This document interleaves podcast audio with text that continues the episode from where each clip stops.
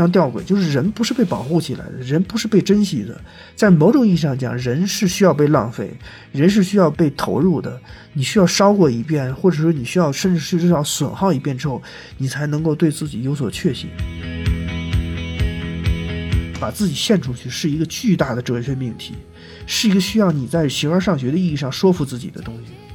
那么，当你自己没有这些资源，当你自己周围没有这些暗示，没有这些教育，没有这些必要的支撑的时候，你凭什么要求你自己天然的就获得这种行动力呢？这是不可能的。所以，其实我觉得，坦白讲，还是我们的教育出了问题，是我们对年轻人的暗示出了问题。那么，在这样一个前提之下，如果我们不改变，如果我们不做一些纠正的话，那永远不可能去奢望说我们可以恢复生命本身的那种动力，这是不切实际的。所以我觉得今天，我们，你作为年轻人，你今天苦闷，或者你觉得出路非常有限，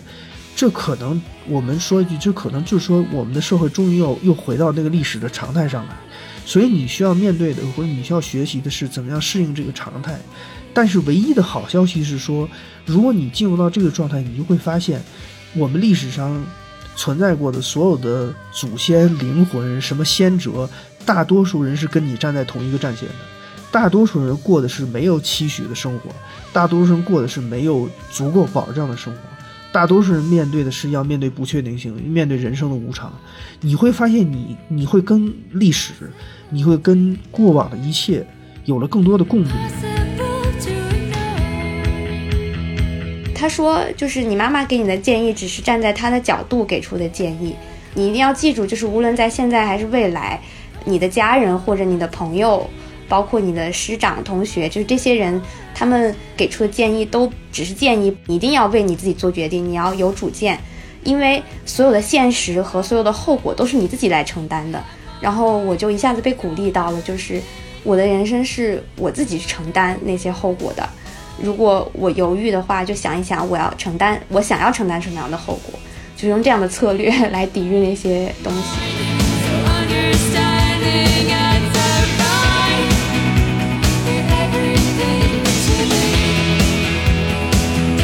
大家好，我是 Lisa，欢迎收听问题青年。今天我们再次邀请袁长庚老师来到了问题青年，我们想聊一聊毕业季和大学生的话题。今天和我们在一起的还有袜子，袜子是今年刚刚毕业的硕士毕业生。两位跟大家打个招呼吧。问题青年的朋友们，大家好，我是袁长庚。问题青年的朋友们，大家好，我是袜子。然后我过去是青年制的实习生，我今年夏天刚从本科毕业。刚刚 Lisa 可能有点口误，就是我现在从。大学生真是蜕变成一个待就业或者是无业游民的状况。然后，大学期间我读的是历史学世界史专业。呃，我们知道最近几年每到这个时候，媒体上就说这是一个最难毕业季啊。可是我觉得今年好像是特别的名副其实，因为大家都知道的，受到经济下行啊、疫情啊这样的影响，我们身边的这些大学生，不论是考研的、考公的、找工作的，还是想出国留学的。都会遇到很多很多的各种各样的碰钉子，反正难度比以前都更大。嗯，所以今天这期播客呢，我们想就是请两位嘉宾分别从大学老师和毕业生的角度跟我们分享他们自己的一些经历啊，然后观察呀、思考呀。我觉得最近一段时间我有一个很深刻的一个感受啊，就是当我们谈一些问题的时候，从宏观的层面去看。就会让人觉得很绝望，就是很多问题让人觉得特别的无力，所以不知道是不是一种自救。我我自己最近就非常喜欢去看一些个体的层面，很微观的层面，因为每个人所处的这个情况还是千差万别的。有的时候从个体的层面，就还是能够看到一些可能性。对，所以今天我们想从个体的层面，更多的去聊一聊，在这个最难毕业季，或者可能接下来的这。几年当中，可能现在在大学中仍然在读书的这些学生，他们将要未来面临的也不会是容易的毕业季，对吧？那在这种情况之下，我们还有什么可做的？我们是不是还有不放弃的一些理由？还有一些行动的可能？是不是还可以不去一再的去退守啊，或者是随波逐流？所以这个是今天特别希望跟两位去探讨的话题。那我觉得可以从袜子开始吧。能不能谈一谈你自己今年的这个毕业的情况？然后还有你所特别熟悉的，比如说你的同学呀、你的朋友啊，嗯，你们是怎么在处理自己的这个毕业季的？我在大学里面四个朋友，然后他们其中有三个都决定是考研，不过三个都不出意外的没有考上。其中两个朋友就打算呃申请国外的学校或者是港澳的学校继续读研究生，还有一个朋友是他在没有考上研究生之后就开始投简历，然后他前段时间找到了一份在杭州的一个。新媒体运营的工作，但是他在那边待了一周，就觉得那个公司跟他想的非常不一样，然后他就辞职回老家了。他告诉我，他前两天参加了他们当地一个国企的笔试还是面试，总之通过了，然后现在在等待入职。还有一个朋友没有考研，就是他一开始就决定要工作，所以在秋招上确实有签到一个公司。我前两天问我们。班同学的时候，我朋友告诉我，他说听说我们年级今年的就业率其实不足百分之五十的，有很多没有考上研究生的同学都准备二战。我在之前采访的时候发现，毕业生有很多人其实都是看着大家去考研了，所以自己也决定去考研，然后二战。三战考不上的，可能才打算放弃这件事情去找工作，或者是考公考编，然后继续考试。在备考期间，有的人会尝试性的做一些工作，但是现在工作越来越难找。包括我同样在一个二幺学校学哲学的朋友就告诉我说，他们系的同学 要么是去当老师，要么就是去干销售类的工作，就是没什么工作可以做。在互联网上可以看到，即使找到工作的一些人，他们可能也会面临今年有一些毁约的情况。所以不仅是找工作难找，而且今年年轻人的失业率也在持续上涨。然后我自己的毕业季其实是非常匆忙的度过的，但是关于我在毕业之后要做什么这个事情，我从大三甚至大二就开始考虑了。我一直比较确定的是，我应该不会考研，因为因为对我来说它的那个强度太大了，所以剩下的选择对我来说就是出国读书或者就业。所以我大学的时候有尝试。去在媒体实习，然后发现，哎，其实做内容是我喜欢的一件事情。出去念书的话，就是因为我一直很喜欢欧洲，然后我有一些欧洲的朋友，从他们身上我能感觉到他们对于我可以去追寻自己想要做的事情的那种底气。也是因为学历史，我对欧洲有很多的想象，然后也有一些偏见，所以我想要自己去看一下是什么样的。所以我最后就在大三的时候决定说，那我还是。可以先准备出去看看，但是因为决定的很晚，所以要可能现在就要多一年时间来准备。所以毕业季其实很快就度过了。毕业之后，呃，我其实还是有焦虑的，即使我比较确定说，呃，我可能想要申请一下欧洲的学校，但是我面临着一种毕业及失业的这样一个状况，我的身份发生了非常大的转变，我好像即将要踏入一个我之前。从来没有经历过的一个人生阶段，就是要负担起我自己的生活了，这样的一个状况，不是在过去那样独木桥或者是一条确定的轨道上走，所以这个事情其实让我比较恐惧，但是也有一点点兴奋。嗯，现在考今年考研的那个人数，确实是我之前有看到一个数据，有四百五十七万人报名，这个增幅是百分之二十一，也确实感觉到可能对很多人来说。是不是其他的出路的希望也也很小，所以就更多人去考研的感觉？哎，那袁长刚老师，你在学校观察到的是类似的情况吗？对，差不多，因为我那个学校呢，可能稍微还特殊一点，因为是理工类的学校嘛，它可能跟综合类学校或者是文科类学校有一点区别。它有一个很重要的出路，就是大家出国嘛，因为可能理工科出国在几率上要稍微大一些，所以大家现在出国的热情也比较高。但这里面有一个问题，因为这些年来，第一个是外部环境比较紧张，再一个。我觉得由于各种各样原因吧，我觉得现在家长忽然开始变得谨慎。就是以前大家就觉得，如果是谁的孩子要求说要出国什么的，家长肯定是在力所能及范围之内是要鼎力支持的。但这些年我接触过很多的案例，是就家长比较反对他们出国，尤其是去美国。很多家长说：“你没看新闻吗？那个地方都随便杀人什么的，你们为什么还要去那样的地方？”然后刚才袜子说的，像考研这种事情，就是我我也感觉到大家现在考研啊、考公的，呃，热情在恢复，或者说又有点像我当年上学的时候样子了。就是说，大家可能又觉得这是一个挺好的出路。这个毕业季有很多人说今年是最难毕业季，我觉得它大概是很多因素叠加吧。第一个是，就本来我们经济也在放缓，也在下行，然后呢，再加上新冠两年的冲击，呃，内部外部环境发生一些变化。再一个，我觉得可能是跟年轻人有些有些心态的变化是有关系的。因为如果你较真儿的话，就是说绝对的就业机会可能还是有。就像刚才袜子讲的，你。做个什么新媒体运营啊，干个销售啊，就这些工作机会其实还是有，但问题是，我觉得就是现在大家其实对于某些工作的性质，或者说对于它的容忍度在下降，人的期待值其实是在增加的，不光是在这个收入上，有些时候在对工作的预期啊，呃，尤其是在对工作的意义感上，这些东西是在上升的。但是呢，客观条件，我们的机会或者是说可以给的回报呢，又在下降。所以，就是我觉得这两个趋势现在叠加在一个交叉点上，或许我自己感觉说，今年的这个所谓的困难的状况只是一个开始吧。可能我觉得数据上以后可能没这么差，但是大家在面对毕业、面对就业、面对未来出路的时候，各种不确定性或者是那种彷徨感，可能这只是一个开始。嗯。哎，您刚才讲到说，这个客观的环境其实是在下降的，可是人的期待值是在增加的。其实我们最近一段时间又有人在讨论这个小镇做题家嘛，然后小镇做题家其实最早提出来的时候，我觉得是年轻人自己的自发的一种自嘲，像是他们自己的一种清醒。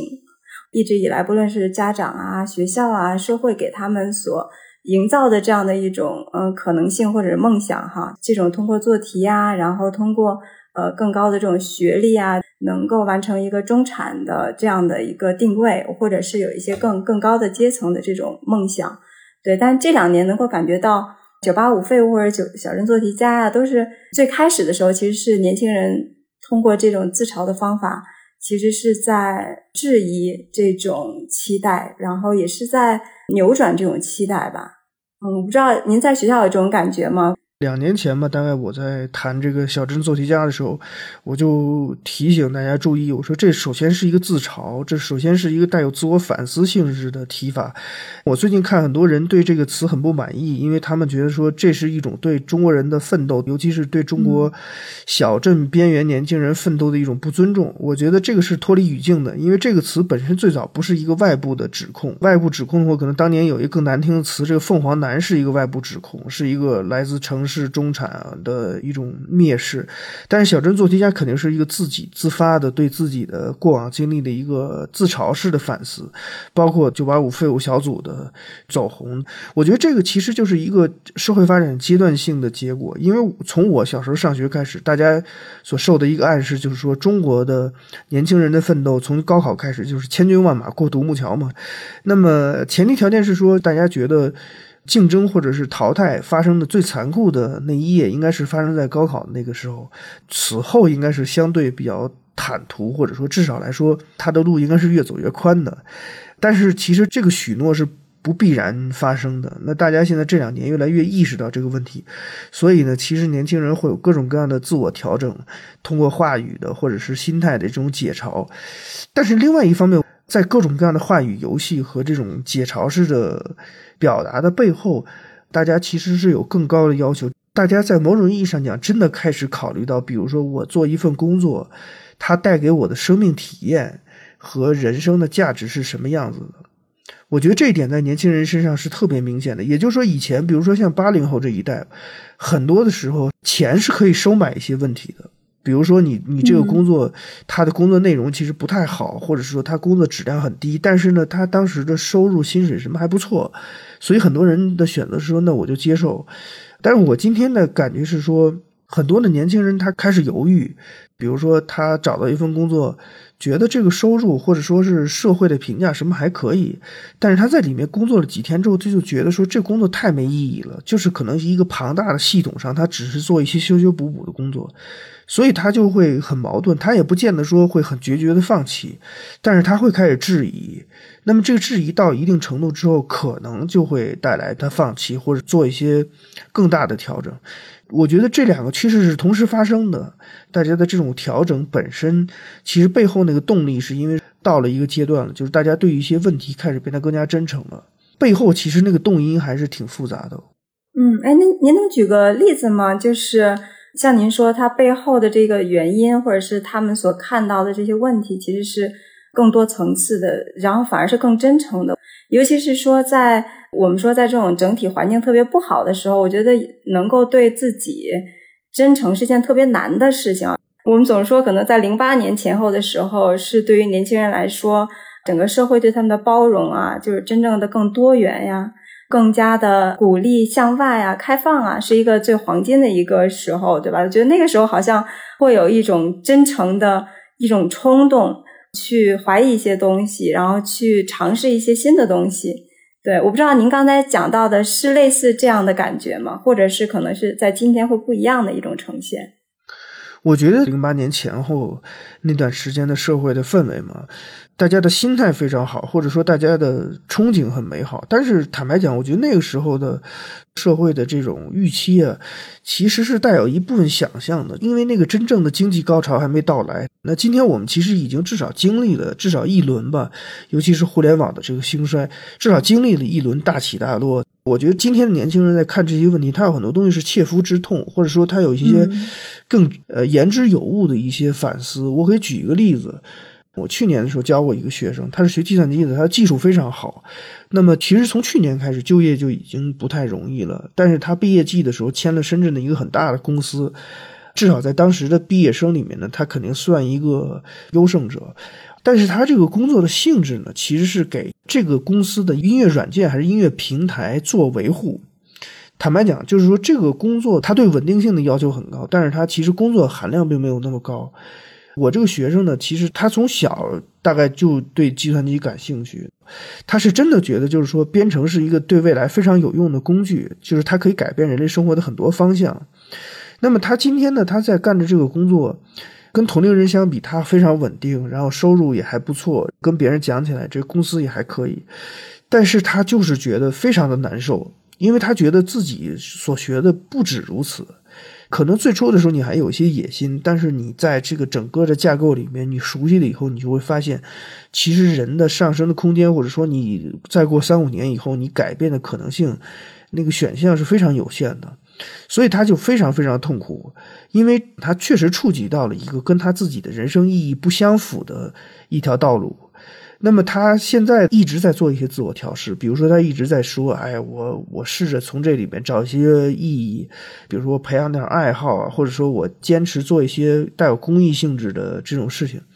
但是。结果都不是特别的满意。我最后一次见他的时候，他就说，可能吧，要鼓起勇气想要离开，或者说他想找一个更小的公司，但是可能对技术的要求更高一点，他想换这个轨道。这种故事经常发生，就大家确实现在要问一个问题：就我干这事儿到底是为什么呀？对吧？以前的时候，比如说在经济上升期的时候，整个社会都给你一个许诺，就是你先忍忍。你先忍忍，然后可能未来你等你混出来了，你可能就有更多的选择，或者说你至少能换一个什么户口啊，或者能换一份首付之类的。但今天可能这些许诺也不在了，所以大家就在问这个问题：那我在这是图什么？那我在这是为什么？我觉得接下来几代人嘛，大家就会面对这个问题。我觉得这其实是对这个社会或者是对我们时代一个真正的挑战。我刚才听你讲到这个的时候，我觉得为这样的事情痛苦，其实是一种挺幸运的、挺值得的一种痛苦。因为我我在最近可能看到一些二战、三战的研究生的，或者说是一再的去考公，然后我们也知道现在考公考编其实也是竞争很激烈、非常困难的，然后他们也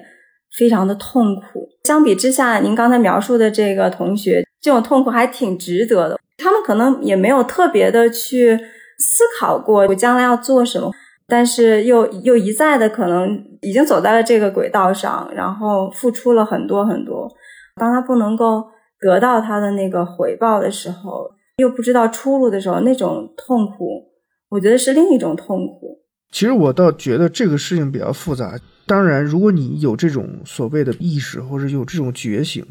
那当然好像听上去是个好的事情。但我一个比较遗憾，或者说一个比较矛盾的事情是说，当你觉醒了以后，你会发现至少你现在所在的这个环境，它并没有太多的资源或者是扶持，能够让你开始这样的追问。因为你的追问通常是没有什么结果的，通常是没有什么回应的。所以呢，一旦你开启的这个追问，可能你开启的不是一个自我觉醒，是一个自我折磨，或者是一个一个非常痛苦的过程。为什么现在考公啊、考研究生啊这些东西又又回热？当然有一个现实的问题是说，这个是至少是一个出路，或者是说它可以缓解一下这个就业的困难。但是很多的这个选项就是在问了工作的意义是什么。那我问了一圈之后，发现没有一个现成的答案。那么 OK，那我就找一个在这个社会里大家公认的，可能不是那么有意义，但是好像又不能够解构的东西。比如说，我进入体制，获取一个稳定的职位。这个我对家长有交代，对社会有交代，跟同龄人讲起来，好像大家也都能理解。那我自己也觉得，哎，OK，既然我争不到那个作为头部的资源，那我就安安稳稳的过一生。我不愿意用这个词，但这某种意义上讲，可能是个退却的结果。当一切的选项看上去都不能够带来明确的答复的时候，那至少我继续读书，或者我至少我进入体制，这个是眼前可以看见的一一个意义，或者说眼前可以看到的一个确证的东西。但是，如果你有社会经验，你就可以问：难道这个东西是一定成立的吗？比如说，你你读了研究生，或者是你获取编制，就真正能够带给你稳定吗？所以这些答案又是未必的。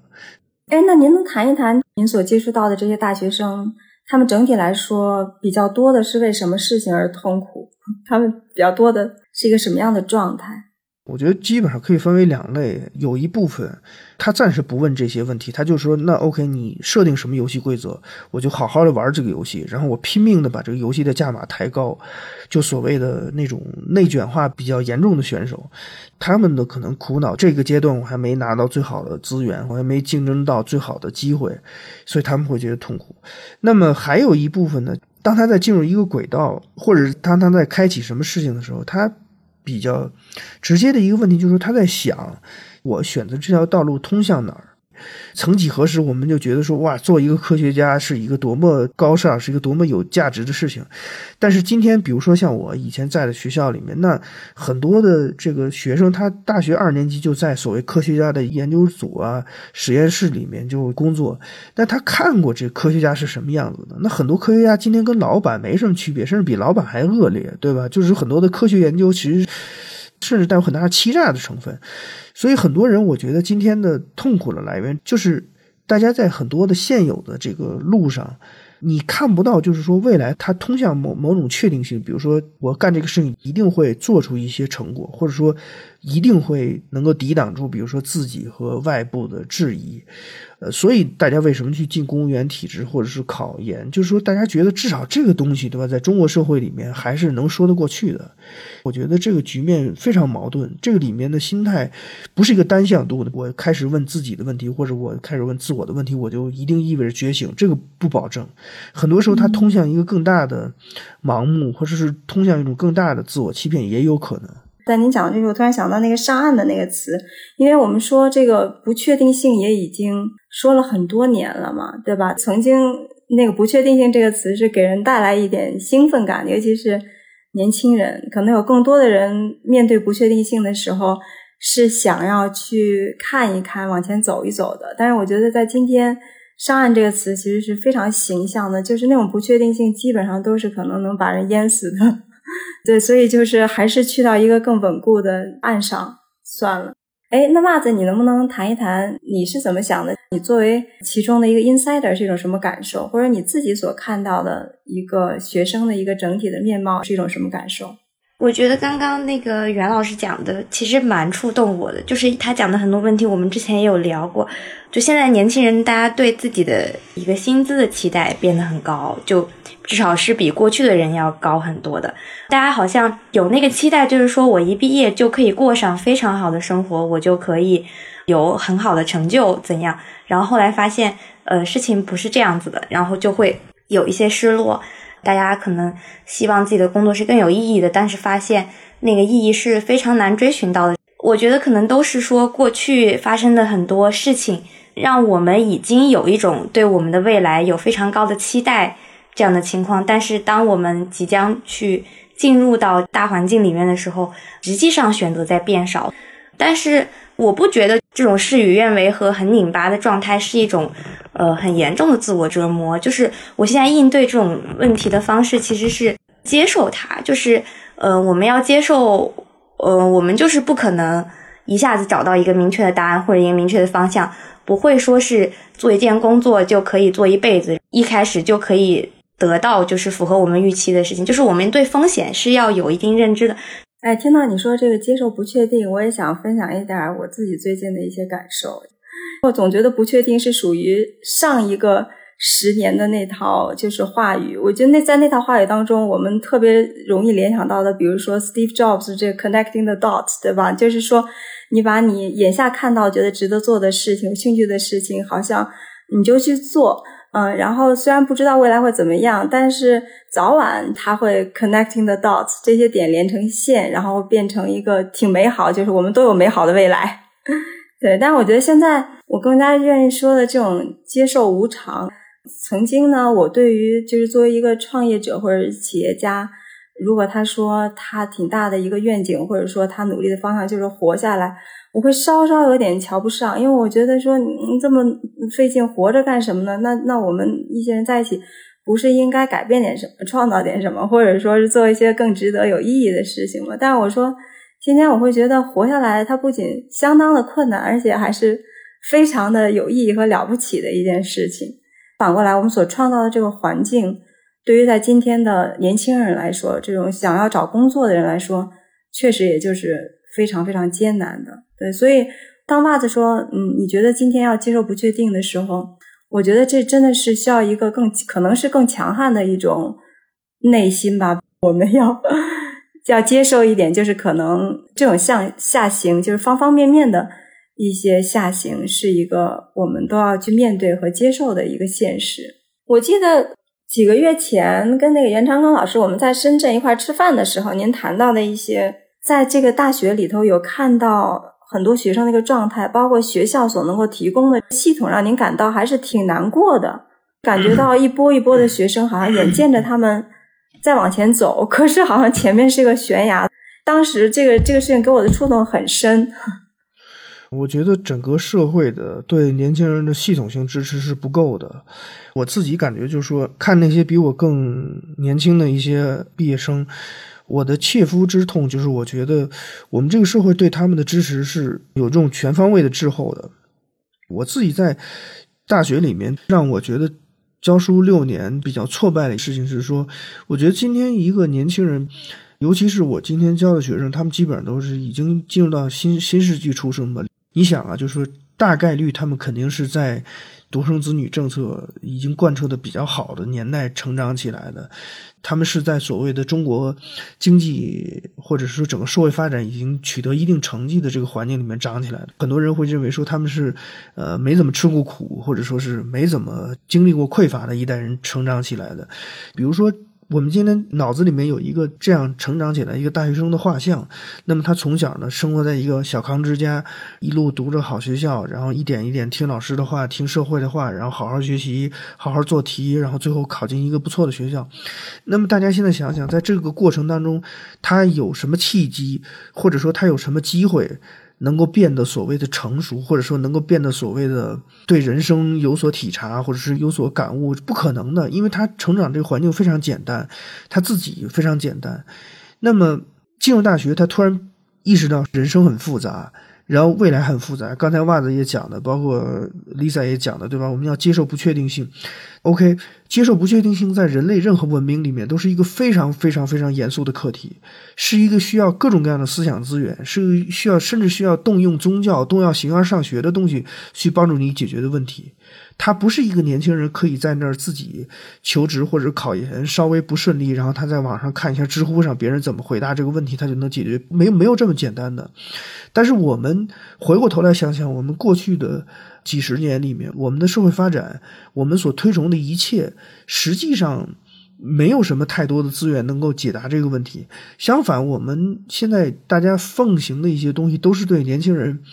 提出更苛刻的要求，比如说人到了什么年龄就应该做什么样的事情。你给他的人生加了一个像时钟一样的东西，这个就人生像定时炸弹一样，是时时刻刻在衡量自己是不是到了正确年龄在做正确的事情。那么今天我如果是个大学校长，社会对我的压力主要来源于说各种各样的榜单啊，你的一些数据啊，然后你科研或者是什么经费啊，取得什么突破啊，你有多少老师可以在国际顶级刊物上发表文章啊，这还是整个社会对学校的评价，不会去管你说。当一个年轻人，比如说他开始追问人生问题，或者说当他心里出现起伏的时候，我提供了多少支持，或者我提供了什么样的服务？因为这些东西是不可见的，这些东西是难以被量化的，所以那么他当然不会被摆在所谓的这个行动的优先级比较靠前的位置。所以我刚才为什么说我今天丝毫不觉得年轻人的自我觉醒，从哲学上讲是一个充满可能性的一个趋势。对于具体在这个过程里面的人，我觉得他们是很孤独的，或者说他们不应该承受这样的东西。就我觉得，任何一个社会，任何一个文明，应该给年轻人更宽松、更多元的支持，给他们更丰富的思想资源，而不是任由他们自己在一个非常孤独的状态下去探索。年轻人今天有。借助网络嘛，有自己的这个同温层，有自己的文化圈子，包括有自己的一套语言系统，但这个会构成一部分的抗拒或者一部分的保护。但是我觉得，就是说，如果我们更忠实于历史，或者我们更忠实于社会发展的基本规律的话，我们还是说这些东西是不够的，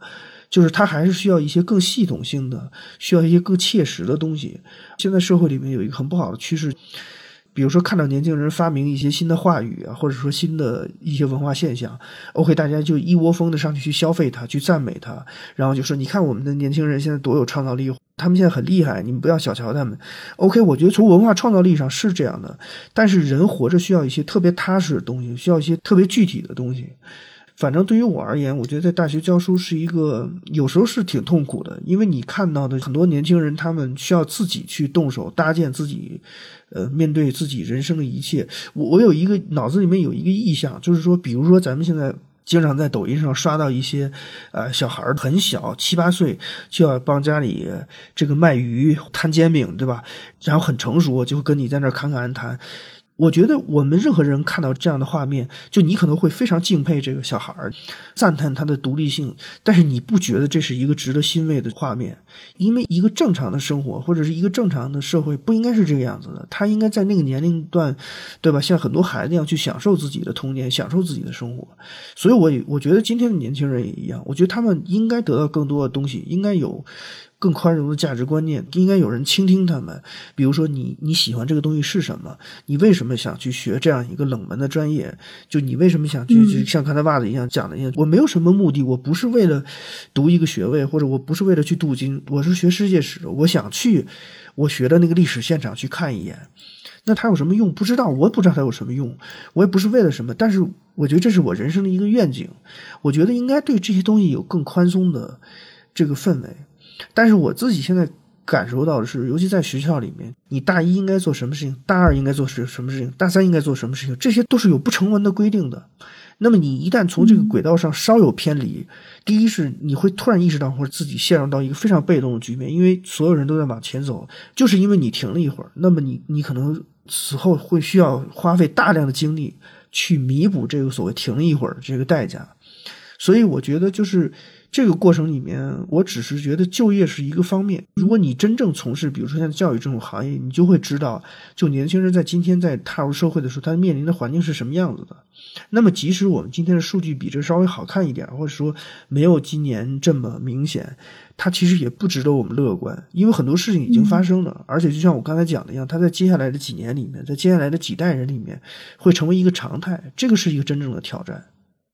我觉得我太喜欢听袁老师讲话了。其实我刚刚在讲说我的那个策略是接受不确定的时候，我还很担心会不会这代表着一种退守，或者是我好像就不去反思为什么我为什么要会生活在这样一个情况了。但是终于感觉听到，就是像袁老师能够讲出来，社会对年轻人的这种支持，他们去追寻他们想做的事情，这些支持是非常不够的。我还是觉得很深受感动，就是因为我们之前也听到很多的很年长的人会指责说，你们这一届年轻人不行，或者是说你们九零后或者是零零后，你们不够具有活力或者热情。但是我觉得这样的人在他们在表述这样的话的时候，他们其实只看到了一个表象，哦，年轻人好像不像八十年代那样有活力和热情了，不像那样理想主义了。但是他们从来好像没有问过说为什么会这样，年轻人为什么变成了今天这个样子呢？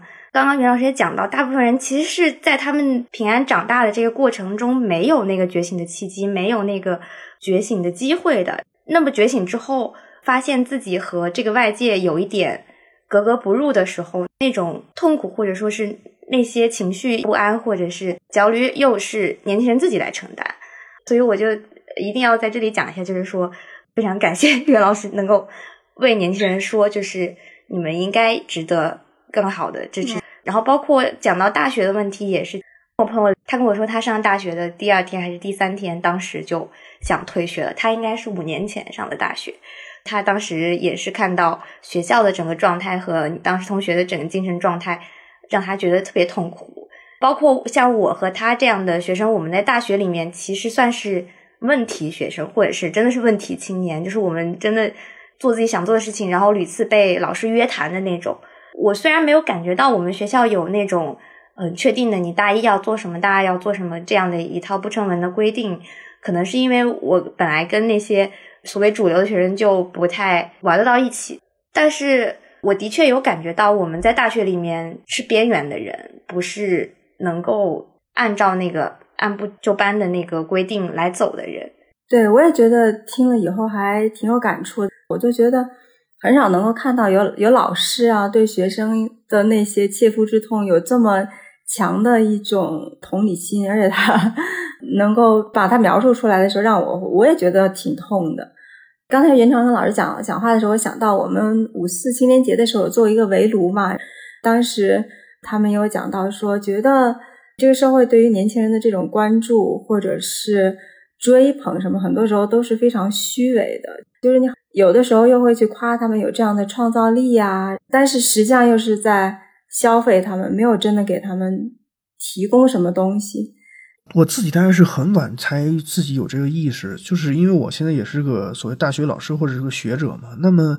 我们。通常干这一行呢，大家都觉得说自己是，比如说你是喜欢读书啊，或者你是喜欢知识，你是喜欢做学问是吧？做研究这种。那我自己其实回想自己这一路，其实我。不，因为我我是工人子弟嘛，就说家里面祖祖辈辈也没有干这一行的，也不是说什么书香门第，从小就浸润在什么文化滋养里面，我没有这个。我从小就是就是在楼下打牌，然后什么什么在外边玩之类的，就这种。然后能走上今天这条路，然后做了文科学者，这是一个挺偶然的现象。后来我我我一直也是觉得说，比如说我是特别热爱读书，特别热爱思考，特别热爱什么人类的什么这那之类的。但后来我我觉得我我是到到了做大学老师以后，很久以后，我就我才意识到一个问题，就是说我其实不是不是。至至少我走上这条路的第一动因不是做做学者，我我我其实就是想当老师嘛。那么你当老师，我现在想想看，就是我自己这一路走来，就就是中小学就不说了，就我大学里面，我觉得就是说，嗯。特别美好的回忆，其实跟老师在一起，就是完全没有功利性质的，就是不是说老师让我干一个什么事儿，或者是怎么怎么样。有些时候就是我我我能够数得出来的，我自己，比如说人生当中遇到了一些比较好的老师，他们很多人是那种，就一生也不是特别得志。比如说，就是他常年就是在学校里面开这么一两门课，但是他这两一两门课就讲了一辈子，已经暗熟于心的那种。呃，或者是说很多老师他其实。比如说，他就会下课以后就说：“哎，那咱们就一一块吃个面什么的，就聊天之类的。”就是我觉得这种东西特别美好。我们现在谈这个就业问题，或者我们谈笼统的谈年轻人问题，我现在特别讨厌，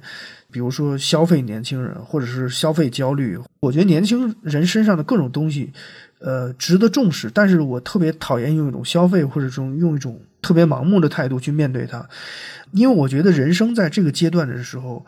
是需要一些特别实际的支持的，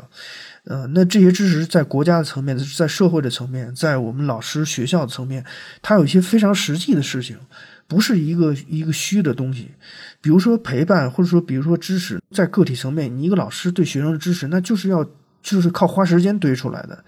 这个不是说你什么，你给他推荐一本书，或者说你给他推荐一部电影，然后啊，突然一下他醍醐灌顶，不是这样的。他有很多东西是很实际，是你绕不过去的。我们的年轻人好不容易走到这一步，比如说我们开始意识到说人生无常，我们要接受不确定性。这其实是他们这一代人在他们成长的年龄用非常惨痛的经历换回来的一个人生代价。那么他换回来这人生代价之后是什么呢？当他回到家庭，当他面对自己的亲人的时候，那他的亲人的反应是说：“OK，那既然人生是不确定的，你干嘛不生一个孩子？因为生孩子是最确定的事情。”我觉得没有人，没有人生来勇敢，没有人生来通透。没有人应该无师自通的学会独立，学会什么自强之类的。我自己现在想想看，我自己像袜子他们这个年龄的时候，我很在乎的老师，或者我很我很在乎的什么前辈，或者我很在乎的朋友，他们的一个不经意的评价，可能就会让我开心，或者是让我低落很久。这个是年轻的常态，就是你没有那么坚强，你没有那么那么稳定。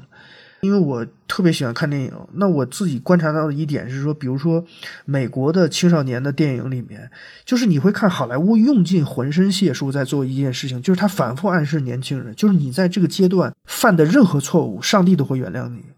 无所谓，就是你可以荒诞到极致，只要你回来，我们总会拉着你的手，总会觉得说，OK，你你明天还可以开始，无论你把自己的生活搞成什么样子。但是，你可以现在随便打开短视频的平台，你看，就是说多少发言，就是反复的指向，就是说你们这代人不行，或者你们这代人怎么怎么样之类的。我觉得我做人类学教给我的一个最基本的一个道理是说，当你进入到一个群体的时候，你首先应该了解他经历了什么。你首先应该知道他的生活经验到底积累了什么样的东西，你才可以去跟他谈他的精神世界或者是他的价值世界的问题。我觉得现在的问题就是说，我们很多人会给年轻人开药方，但是其实我们这个社会对年轻人的具体的生活经验，对于他们成长的具体的经历，其实是没有任何概念的，对吧？比如说，你像我觉得我是像八零后，甚至从七九八零年开始，一直到像袜子他们这代人，就是我们中国人经历了。四十年的这个所谓独生子女的经历，独生子女这件事情到底对我们成长而言意味着什么？请问我说，咱们现在能不能有一部文艺作品、电影也好、小说也好，或者是某一项学术研究也好，它真的告诉我，你作为一个独生子女长大，你意味着什么？你经历了什么？你的成长的过程当中，你感受到了什么？这些东西我们都不知道。然后我们现在就想要谈说年轻人是什么样子，我觉得这是一个很不负责任的一个做法。你刚才讲到没有人生来勇敢，我相信这个也是为什么你会去，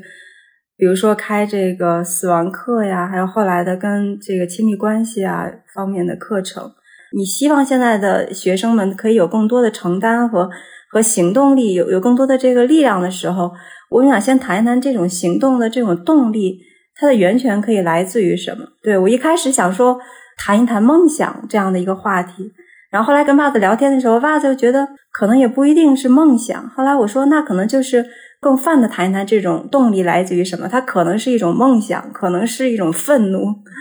它可能就是一种荷尔蒙。反正我觉得，不论从哪里，如果我们不能够寄希望于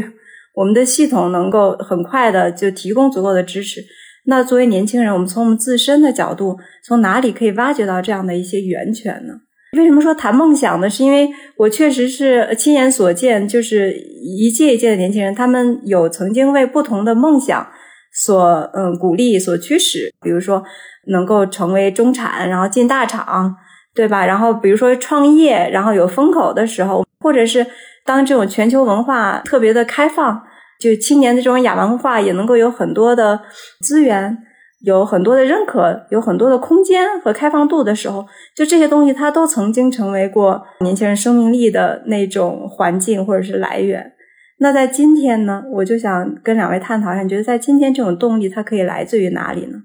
就我觉得我们谈这个事情本身，其实就说明很多问题。因为在一个通常的环境之下，就年轻人是最不缺乏动力的，因为你年轻的时候，就是说，因为你身上的社会负担很轻。然后你的思想包袱也很轻，我特别喜欢一个奥地利的一个哲学家，然后那个 Emery 他写过一本书叫《变老的哲学》嘛。他说就是年轻人和年老的人有什么区别？就是他说年轻人是没有时间概念的，年轻人的时间都是空间化的。比如说他说年轻人在大学期间，他就说我三年以后，他不会想三年是个什么样的时间概念，他会想是三年以后我在哪儿。他就说，就年轻是什么样的状态？就是你对未来所有想象都是指向一个具体空间的。你人在哪儿，然后你在什么样的环境里面生活，然后你要过什么样的生活，这是年轻的状态。所以年轻人是理论上讲是不缺乏这个行动力和不缺乏这种驱动力的。那么我们今天要谈这个问题，其实恰恰说明，就是我们这个社会在某种意义上讲是出了问题的。那么我自己的理解呢，我觉得我们整个过去二十多年、三十年的这个。整个的这个社会话语和社会想象里面，对人的基本想象是出了问题的。我在做大学老师之前，我就觉得年轻人谈恋爱这件事是天经地义的，对吧？你年轻的时候，谁不希望有一个男孩女孩在旁边陪着你，或者说你觉得你哪怕是非常虚荣，对吧？我跟一个长得特别好看的一个人在一起。但是我进了大学以后，就是非常奇怪的是说，就现在的年轻人确实不太愿意谈恋爱，或者说他们没有那么大的冲动去谈恋爱。我跟他们谈的为什么呀？那他们的回答也很简单。他说：“你看现在就是说，第一，我现在有大把的。”这个手段就可以消磨时间，对吧？我玩个游戏啊，看个剧啊，我没有像以前那样有大把的时间，就是说需要度过。我现在跟另外一个人在一起生活多麻烦呀，对吧？我自己想吃就吃，想喝就喝，我想睡觉就睡觉，我想今天怎么过就怎么过。那我有一个男朋友、女朋友，你今天不高兴了，我得陪你；然后你今天状态不好了，我得哄你，多麻烦，对吧？所以我们现在一个假设是说，人是非常麻烦的东西，人是负担。人是这个社会的剩余，是特别不稳定的一个东西。家长也好，或者说社会也好，他对年轻人的暗示就是说，你自己这个自我就像是一块木头一样，削一块少一块，用一块少一块。所以你年轻的时候应该怎么做呢？应该把自己保护起来，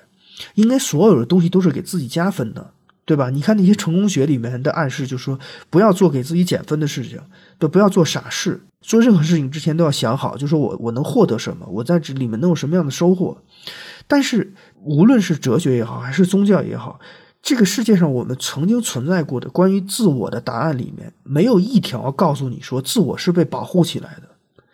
一个被保护起来的自我，一定是个枯萎的自，他没有办法成其为自我的。所以，人是很吊诡的事情。人的自我的确认和自我的建立，通常是要你在一场大火把自己烧过一遍之后，或者说你你曾经非常义无反顾的把自己陷入到一个什么事情，在某一个人身上之后，你回过头来，你会突然意识到说，哎，就是那个时候，就是在那个阶段，我活得特别像我。我好像是那个阶段非常盲目，就是我我特别爱一个人，每天学着怎么做饭，怎么煲汤，然后怎么给他准备这个出行用的行李。就是你会发现那个时候你特别有行动力，你对生活特别有掌控力，你对生命特别有确信感。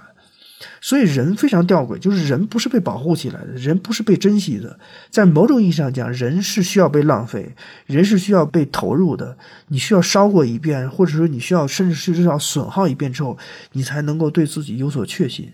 所以，我们今天的问题是说，我们假设的那个人的模型，对吧？就是我们任何一个社会里面对人有一个模型，对人的发展有一个期许。我们这个东西里面给的都是错误的暗示，或者都是假的暗示。那么，在这样一个暗示的条件之下，就年轻人当然会想，对吧？我那么珍贵，我自己人生只有一次，我的大学只有一次，我的青春只有一次，那所以我要好好珍惜，我可不能随便把它用了。那你越这样想，你越谨慎；你越这样想，你越胆小。所以最后的结果就是说，你有一系列的焦虑，对吧？你有一系列的这种不确定的东西，所以你反而你在你在焦虑当中就把它浪费掉了。这也是为什么前段时间那个二舅那个视频那么火。二舅为什么能感动你？就是二舅他是一个绝对意义上的被摧残的人，所以被摧残的人容易容易对人生没有什么太不切实际的这种期许，所以他会活得有力量，他能够治愈你的精神内耗，就是因为说你可以看到真正意义上有力量的生命是什么样子的，就是把自己献出去，献给某一种事情，献给某一种手艺，献给这个村子，献给他的妈妈，献给他的家庭。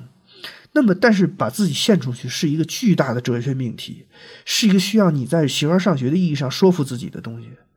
那么，当你自己没有这些资源，当你自己周围没有这些暗示、没有这些教育、没有这些必要的支撑的时候，你凭什么要求你自己天然的就获得这种行动力呢？这是不可能的。所以，其实我觉得，坦白讲，还是我们的教育出了问题，是我们对年轻人的暗示出了问题。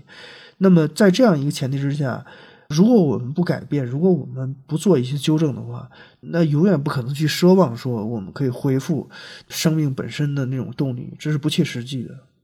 嗯，哎，那您做的这些尝试效果怎么样呢？爱情课呀、死亡课呀这些，我觉得这是您在个人的层面提供的这些支持。完全不是矫情，我坦白的说一句，我觉得这些课程肯定都是失败的，它不可能是就在一门课上就取得什么效果。我最起码我设计理解死亡那个课的时候，还是有最起码在第一轮的时候还是有一点点。企图心吧，或者说还是有一点点希望，是觉得说这个东西它可以起到什么样的作用。等到我开始设计跟情感有关的课程的时候，其实我完全没有奢望，不是说就我觉得年轻人会通过这一门课会解决什么。但是我觉得我自己在个体层面上给自己的一个理由是说，我觉得一个人的成长的过程当中存在过这样一个声音是很重要的。当全社会都在暗示说。爱情要么是傻白甜的游戏，要么是一种非常得不偿失、非常不理性的一个投资。在这两种东西之间，你要告诉他一些更严肃的东西。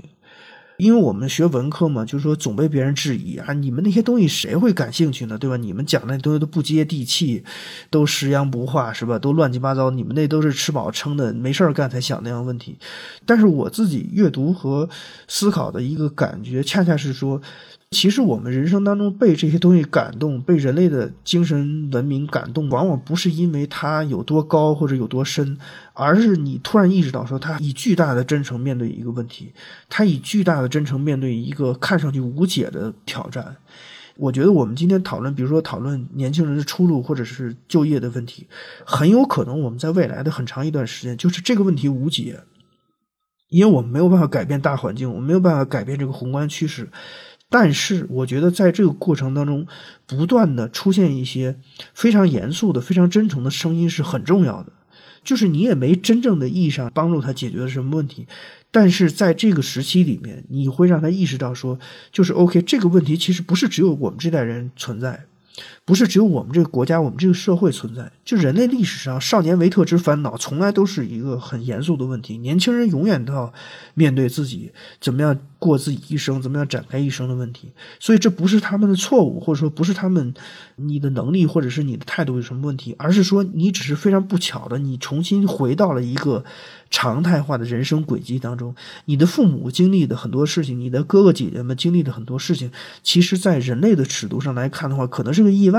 如果你看几千年的人类文明史，很少有哪个社会、哪个时代能够告诉他年轻人说：“你只要奋斗，你就未来一定会实现阶级跃升，你就一定会有好房子，会有好车。”这个是人类历史上的例外。所以，我觉得今天我们，你作为年轻人，你今天苦闷，或者你觉得出路非常有限。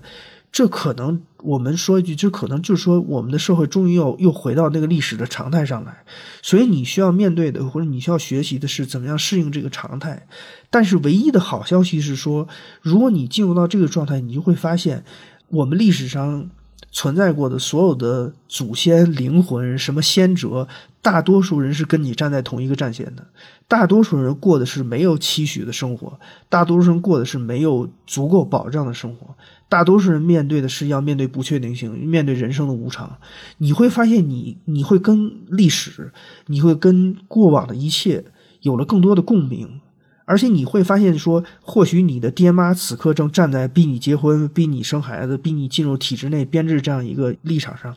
但是，如果你真的去看人类的祖先、人类的历史、人类的那些记忆，大多数人是会告诉你说，你此刻的选择或许是对的。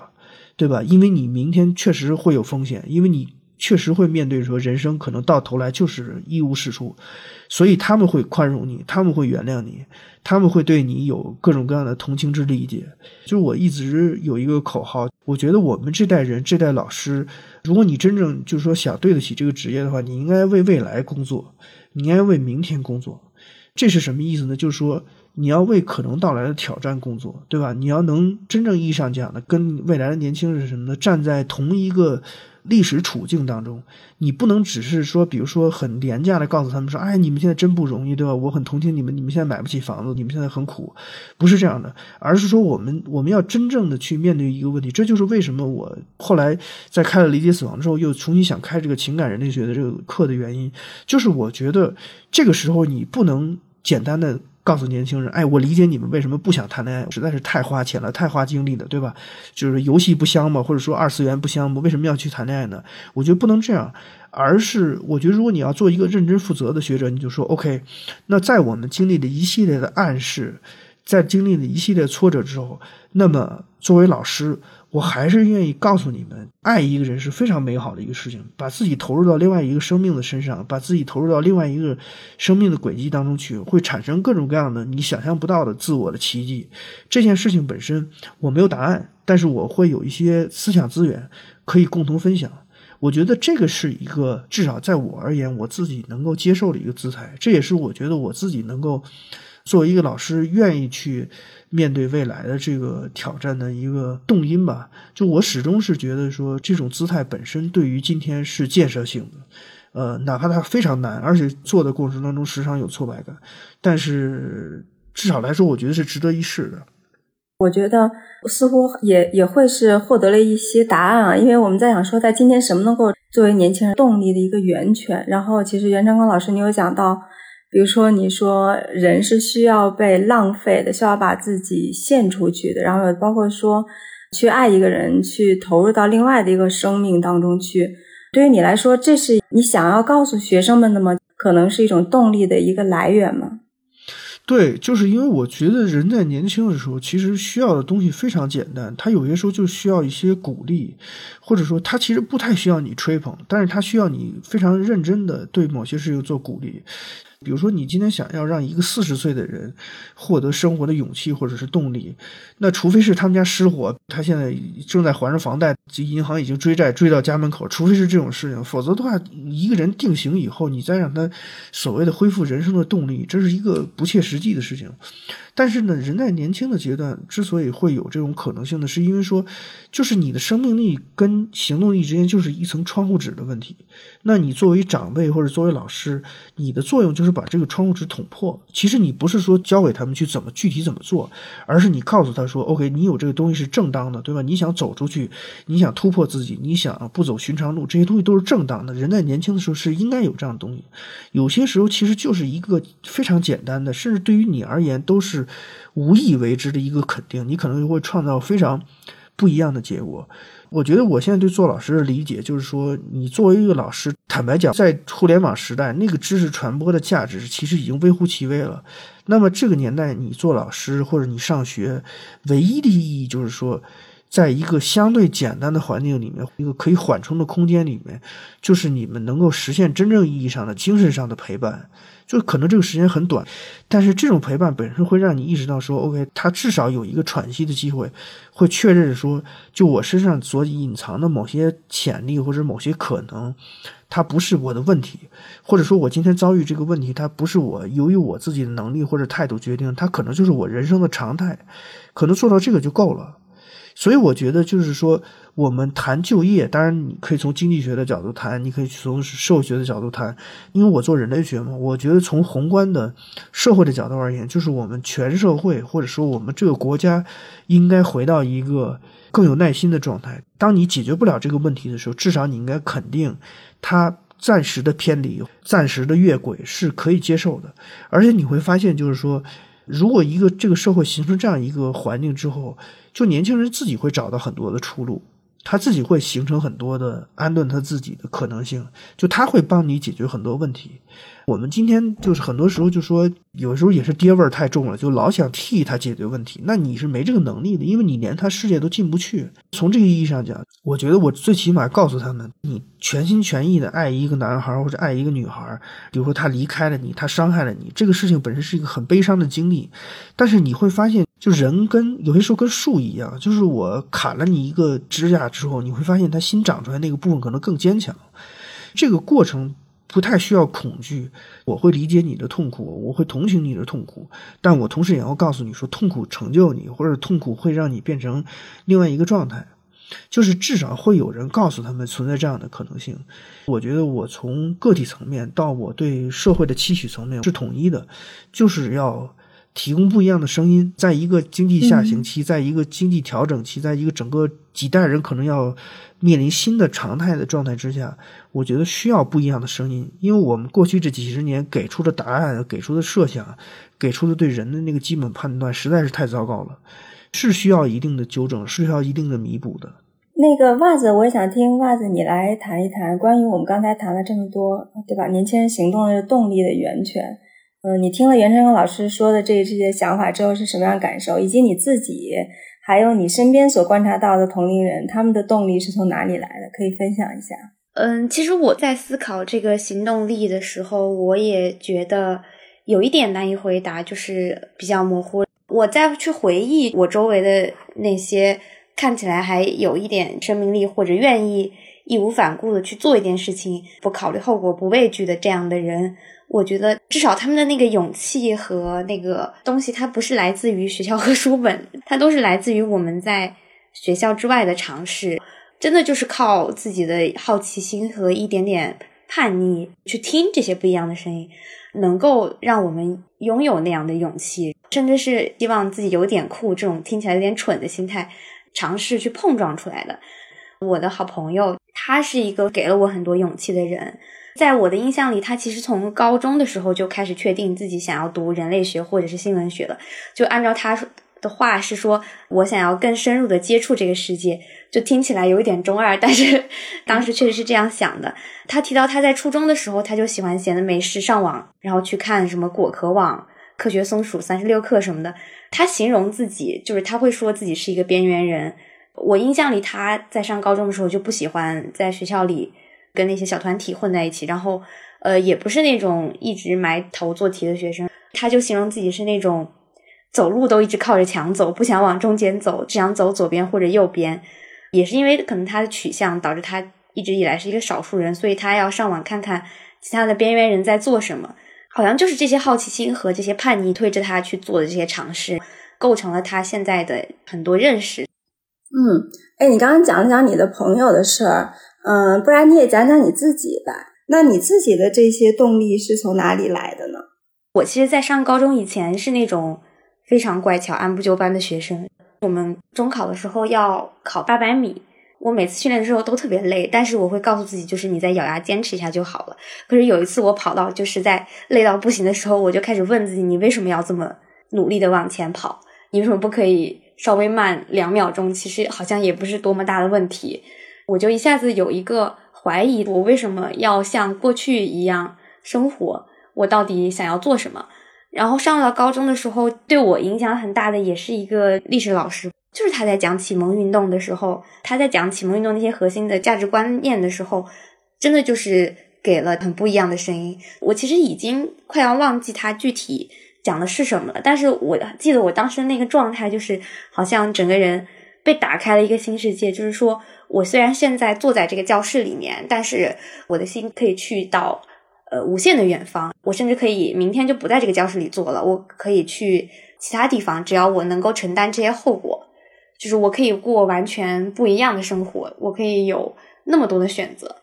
我在度过那个大学的时候，我当时很喜欢去听那个爵士乐的现场，当时对爵士乐手有一种想象。就是想要成为一个爵士乐手是一件非常困难的事情，因为他们要平常的乐手要多更多的练习，才能够去掌握那些技巧，然后那些技巧能够让他们发挥出他们那些即兴的东西。但是成为爵士乐手又是是一件代价非常高，但是所谓的收益非常低的事情，因为爵士乐本来就是一个非常小众的音乐，所以我的一个朋友他基本就是即将穷困潦倒或者是穷困潦倒的状态。但是他好像一点都无所谓，然后就是没有所谓的样子。我当时有意识的去接近他们，也是因为我很好奇他们为什么我是这样的人。然后包括我觉得，当我看到他们的存在的时候，会觉得，那么他们能够成长为这样的大人，义无反顾的去做自己喜欢的事情，然后去承担这个后果，那么也许我也可以成长为像他们这样的大人。对，这也是我在寻找自己想做的事情过程中，他们给我的一些底气吧。不断的去靠近同人层，然后去保护自己心里的这些底气和勇气。哎，我在听刚才袁传刚老师和后来袜子讲的时候，我就在想，对未来我们没有办法有一个更好的期许。在这样的一个情况下，人反而会有机会回到一些就是更朴实的东西。对，不论是谈一个恋爱啊，或者是做一件喜欢的事啊，如果真的能这样子的话。就也没有那么糟。我最近在大理有遇到过或者听到过这样的事儿，比如说我听到过有一个人，他也是在大厂做一些算法呀什么的，但是他感觉到其中有些东西是违反他的一些道德的一些底线的，他可能觉得这当中可能对人的一些隐私啊，或者是通过数据算法对人的一些引导啊，他没有办法忍受，所以他后来就辞职了。那在大理这边呢，其实因为生活成本低呀，然后他可以和他的一个朋友一块开发一个他自己觉得很喜欢的一个未来有希望的一个小产品。在这种大环境不好的时候，是不是人会觉得我慢一点也不会丢掉什么东西，也不会输掉太多，所以反而敢于去犯一些错误？哎，袁长科老师，你你听了那个袜子他的分享，有什么想回应的吗？其实坦白讲，只要你今天是个大学老师，你在你的课堂上总会遇见袜子这种学生。无论大学变成什么样子，无论是什么性质的大学，最起码对我这样的老师而言，就是你做这个职业的唯一的意义，就是你你你在等每一年这样的学生出现。我觉得这是一个很幸福的事情，但他同时也是一个挑战很大的学生，因为像他这样的学生是你教不了的。你不要想着你能够。教育他，你能够做的唯一的事情就是你要非常真诚的面对他。你不懂的东西不要假装你懂，然后你自己不知道的事情你不要假装好像你自己知道。我搬到昆明来以后，我才意识到，就是我的朋友里面有多少人这些年已经常住，或者是说阶段性的、季节性的会来云南，有些在大理，有些在昆明，不一定，甚至有些在更小的地方。我觉得其实这个潮流已经出现了，就是主动退却的一代人已经出现了，包括我自己在内。我觉得这个里面是一个通常退却不会大张旗鼓，不会就是像胜利者或者前进者的书写一样，就是让你意识到，但是它会润物细无声的发生。这个里面的力量感，在某种意义上讲是不输给那个胜利者的书写的。而且我也觉得，当一个短暂聚集起来的能量被耗尽以后，大家会寻找新的方式，呃，来让自己的一生变得可以度过。我觉得像袜子他们这些年轻人，现在看上去是少数，无论在什么年代，无论在他们人生哪个阶段，他们都会是少数。但是他们身上折射出来的这些东西的某一个部分，在某种意义上讲，他们很有可能在未来会变成一种趋势，甚至是大家的一种共识。我们现在在社会学上讲，我们有种大数崇拜嘛，就是说我们总觉得一个事情它要有百分之六十七十八十九十，它才称之为力量，它才值得重视。但是实际上，就是你要对人类的经验有常识的话，你会发现，少数人有些时候会创造一些让你觉得特别惊奇的东西。所以要珍惜少数，要理解少数。比如说在就业这个问题上，其实我我反复的跟我的学生们谈，我说。当你今天开始萌生了说，如果我的人生是不确定的，那我是不是应该转头，比如说投入到体制编制的怀抱，对吧？去拥抱一种确定性的时候，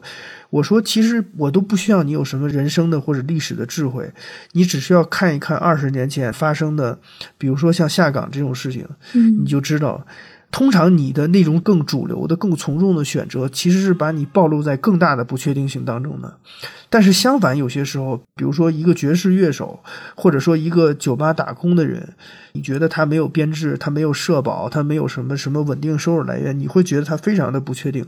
但是同时呢，从另外一个角度而言，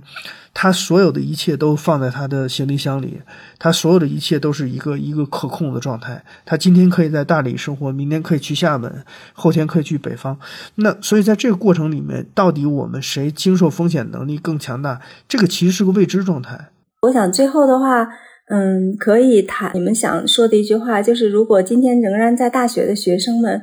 嗯，你觉得大学应该怎么过呢？在今天这样的一个时代，我其实想了好几个建议，都是从我自己的经验出发。就是我在寻找我自己想要学什么专业，或者是过什么样的生活的时候，如果你没有办法得出一个确定答案的时候，你可以用排除法。其实就是这个时候，你就在进行一个价值排序，排出来你不想做什么事情，然后留下的就是你可可能想做的事情。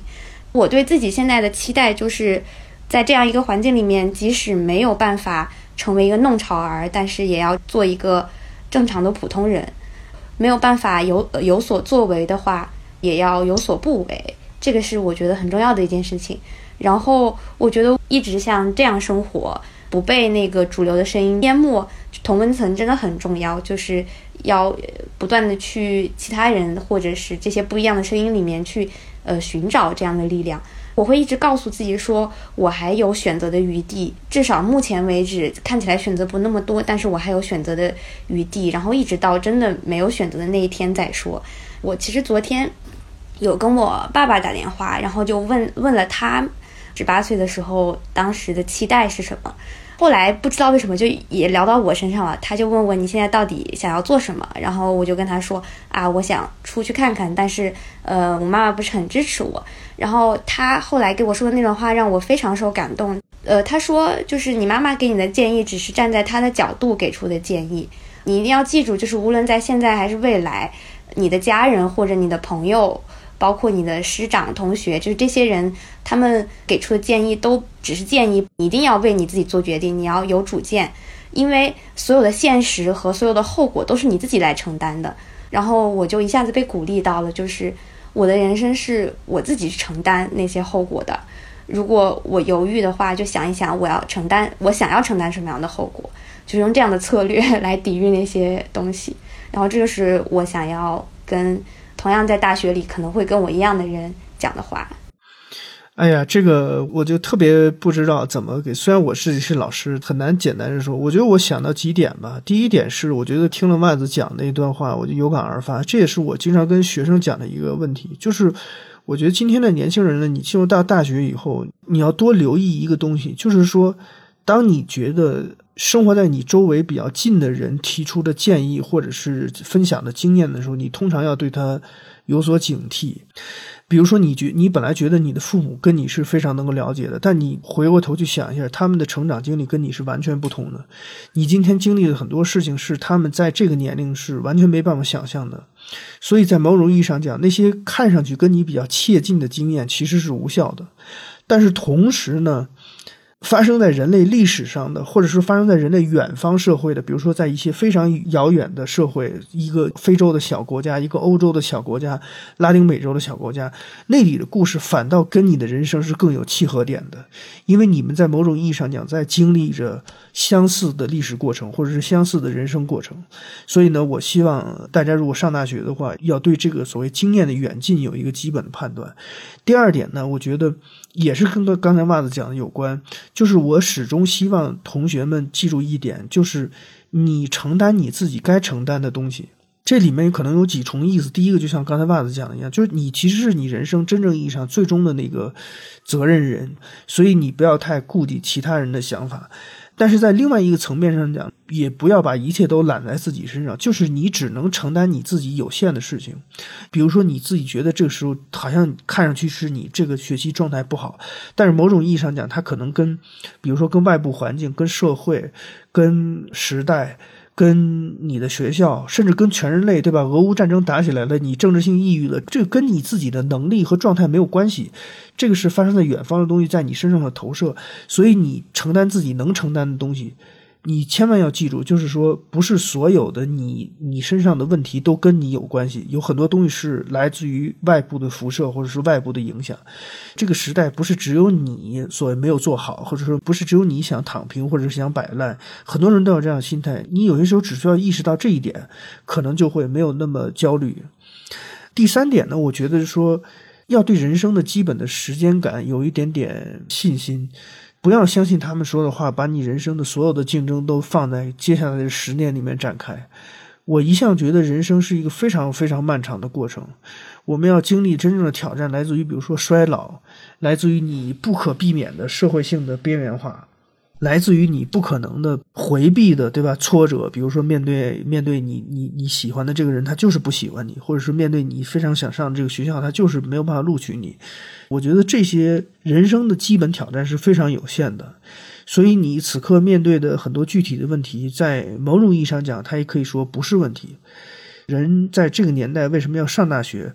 哪怕今天大学已经被渗透的很严重，但是基本上大学还是一个相对安全或者是相对隔绝的环境。那么大学这个制度呢，就在我看来，它在今天最大的意义就是它给了你一个非常安全的空间。第一是可以让你试错，第二是可以让你在这个空间里面有限度的不切实际。对吧？所以你今天学的很多的东西，其实不是为了你二十五岁的那份工作，或者不是为了三十岁的工作。你在今天大学里看的书，你在大学里看的电影，你认识的人，你听的音乐，在很大意义上讲，是为你五十岁以后的人生在做准备。当你的人生不可避免的进入到下行期，生理上、心理上、社会意义上都进入到下行期的时候，你会发现。曾经带给你力量的东西，它还是有效的，对吧？有些时候，一首歌，或者是一本书，或甚至是一句话，或者是一个许久未曾联系的一个好朋友，这些东西是真正陪伴你走向人生最后终点的。所以，其实大学是一个复杂的。权衡的过程很容易做到的是，我们把一切投注于眼前这份游戏，然后让它变得非常的 exciting。但是，我觉得有一种更加缓慢的，或者说有一种更加有深度的过法，是我们确实把大学看成是跟自己六十岁以后人生的对话。那个时候，你在想这两者之间的关联会非常有意思。所以，我觉得在大学里面。当然，你要考虑这门课的期末考试的问题，或者说明年有个什么任务。但是有些时候还是要想想，我们花了这么大的代价坐在这个教室里，难道我们最后得到的东西只是为了说我毕业以后那个简历上变得好看吗？我始终还是觉得应该还是有一点点理想主义的想法，要想想自己对，哪怕对自己的人生吧，我们不谈对社会、对人类的这个理想主义，就对自己的人生还是有点点理想主义。对我大概就可能能想到这些吧。嗯，好，非常好。我最后想说的是，其实我这几年接触到的一些大学生，有很多都是我们的实习生。嗯，我觉得他们都让我看到了他们身上那种力量、那种生命力、那种热情，嗯，非常的可爱。我非常羡慕他们的这种状态，包括这样的力量，其实也给他们带来了他们表达自己时候的这种信心。然后他们在创作内容时候的这种创造力，嗯，然后我就特别喜欢跟他们去聊，因为我觉得他们和我，比如说媒体上看到的，或者是平常听人们谈到的，嗯，一些大学生的普遍的面貌来讲，就是他们的力量感更强是从哪里来的？然后会发现其中有一个共性，我们今天也谈到了，就是他们都会谈到说，我们听到了不一样的声音，我就觉得。在我们年轻的时候，那种什么声音会吸引我们，什么声音让我们觉得带劲，应该是有感觉的吧？我觉得应该去抓住那样的声音。然后最后就非常感谢今天袜子和严长坑老师来跟我们分享了一些不一样的声音，也希望我们问题青年可以成为一个持续的、坚定的不一样的声音给大家。感谢大家收听。问题青年是由青年志出品的播客，我们从青年的发问出发，探讨行动的可能性。你可以在小宇宙、苹果播客、喜马拉雅、网易云音乐等平台收听我们的节目。如果你喜欢我们的节目，可以在微信和微博搜索“青年志 Uthology”，关注我们的其他内容栏目或与我们联系。谢谢。